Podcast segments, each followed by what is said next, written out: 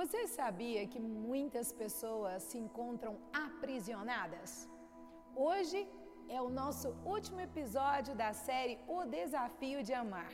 E é por isso que eu quero te contar, junto com meu esposo, o que é que pode trazer libertação para todos aqueles que estão aprisionados ou, quem sabe, para você que se encontra nessa situação.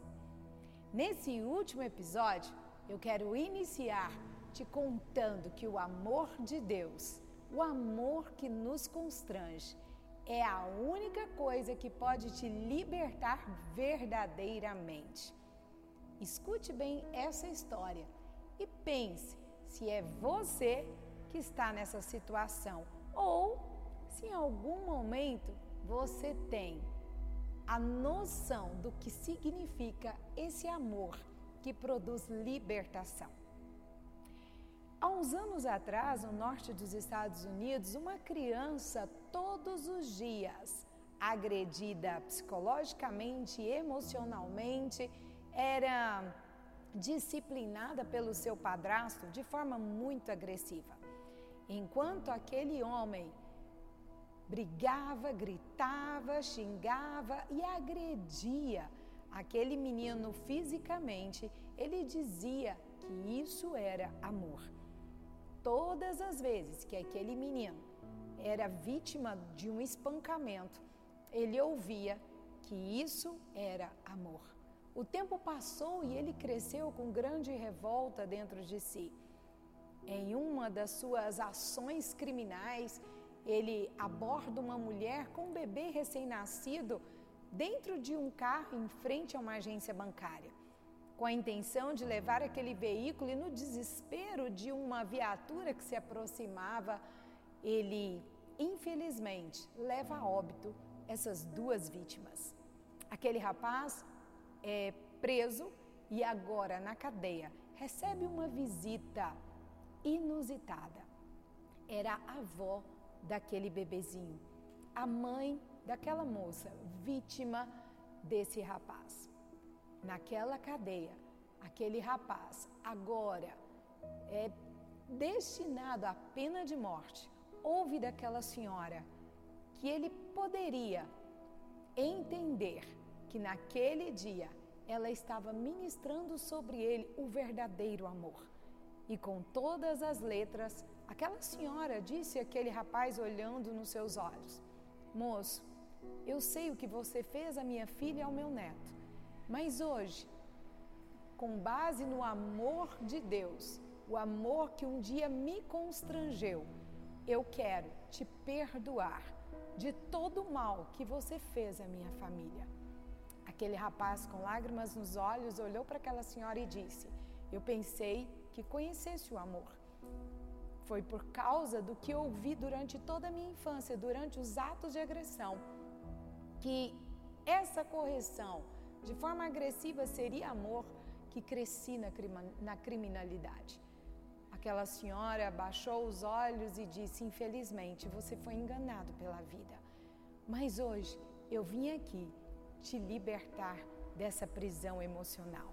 Entenda que somente Deus pode nos perdoar de toda, de toda a situação, de toda a prisão que nós vivemos, de todas as mentiras que nos são contadas durante a vida.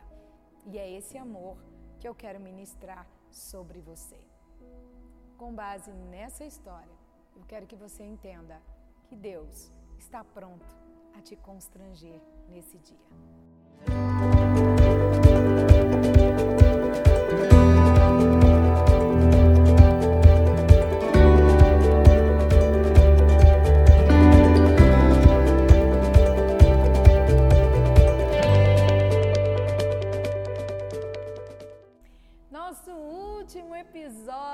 Da série O Desafio de Amar. E até aqui, né, amor? Nos ajudou o Senhor quantos aprendizados, quantos ensinamentos, quantas dicas práticas para você usar na reconstrução do seu casamento, na conexão aí com o seu cônjuge. E hoje nós queremos trazer como base desse estudo o texto que está no livro de Mateus, capítulo 6, verso 2. E o que, que está escrito lá, amor? Perdoa as nossas dívidas como nós perdoamos os nossos devedores. E quem é esse que perdoa as nossas dívidas, hein?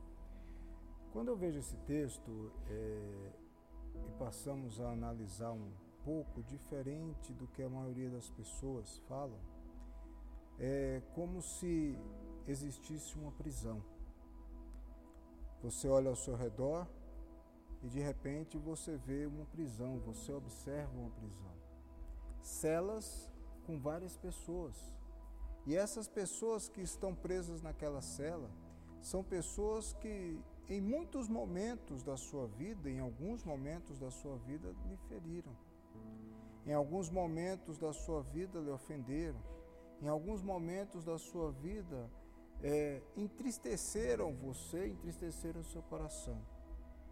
E de repente você olha aquelas celas com várias pessoas nas celas. E você pensa, claro, porque tudo vem à memória, você rapidamente analisa e diz: bem feito, bem feito. Tem que continuar preso. Estão pagando pelo que fizeram a mim estão pagando pela, pelas ofensas, pelas mágoas. Então você observa aquela cela e vê essas pessoas nessa cela e acha isso muito bom, acha que é muito honesto. Mas, amor, eu preciso fazer uma observação dentro do que você acabou de trazer que eu acho muito importante. Você disse sobre celas. Essas celas sou eu quem crio, né? Essas pessoas que me feriram, essas pessoas que me agrediram emocionalmente, fisicamente, psicologicamente, elas estão em um lugar onde eu criei. Então elas estão, além de tudo, perto de mim o tempo todo. Na verdade, é, o texto diz: perdoa-os, né? Mateus 6,12 nos diz: perdoa as nossas dívidas como perdoamos os nossos devedores. É ah, isso então, que o texto está dizendo. Dívida é diferente de ofensa, né? Então ele Sim. está falando de algo que eu realmente preciso pagar, não tem como deixar para lá. Porque a ofensa, muitas vezes, a pessoa deixa para lá e acha que está resolvido. A dívida, não, quem deve tem que pagar. E o texto original, a palavra é dívida.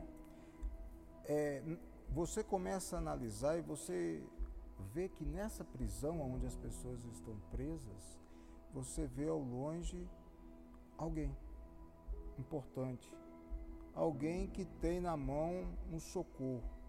Você analisa que aquela pessoa é Jesus que tem a chave para entregar para você, para libertar todo mundo, deixar todos que estão presos nesta prisão, todos que estão ali, libertos.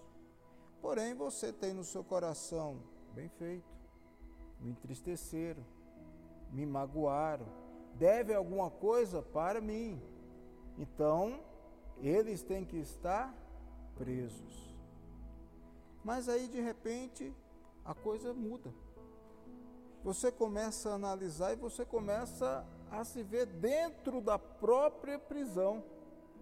Você começa a analisar e você vê que aquela prisão não tem porta, não tem saída, você está preso ali junto com todo mundo. E que ainda existe uma dívida a ser paga, né? Existe uma dívida, ao seu ver, a ser paga.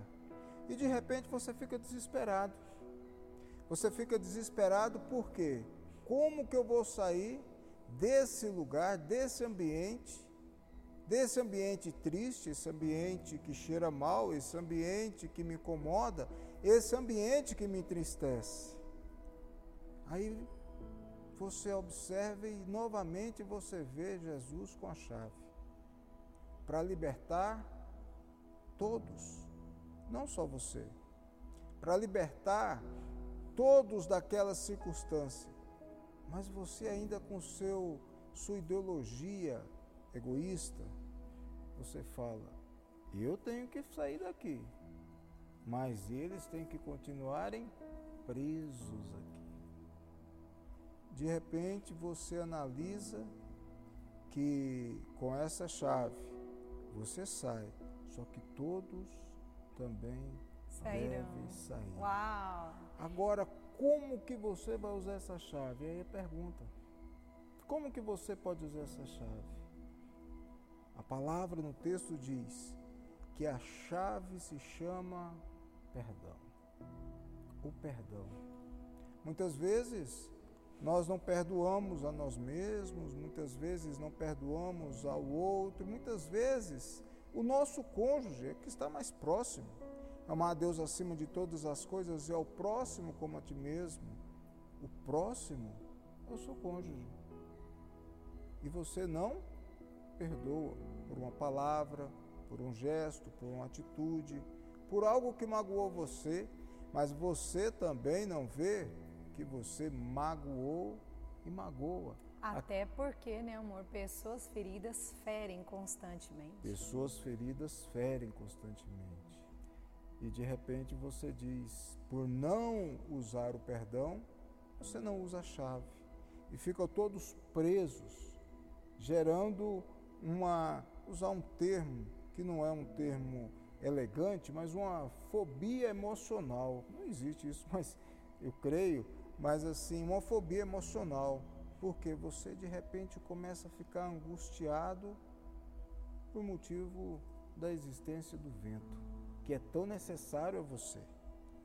Então, o texto diz: "Me perdoa como eu perdoo aos meus aos meus devedores. devedores". Então eu entendo, amor, que quando eu entendo que somente Jesus pode libertar esses cativos dessa prisão e entre esses cativos eu estou incluído, nesse momento eu preciso entender que o perdão acontece quando eu aceito a ideia de que Ele pagou a minha dívida.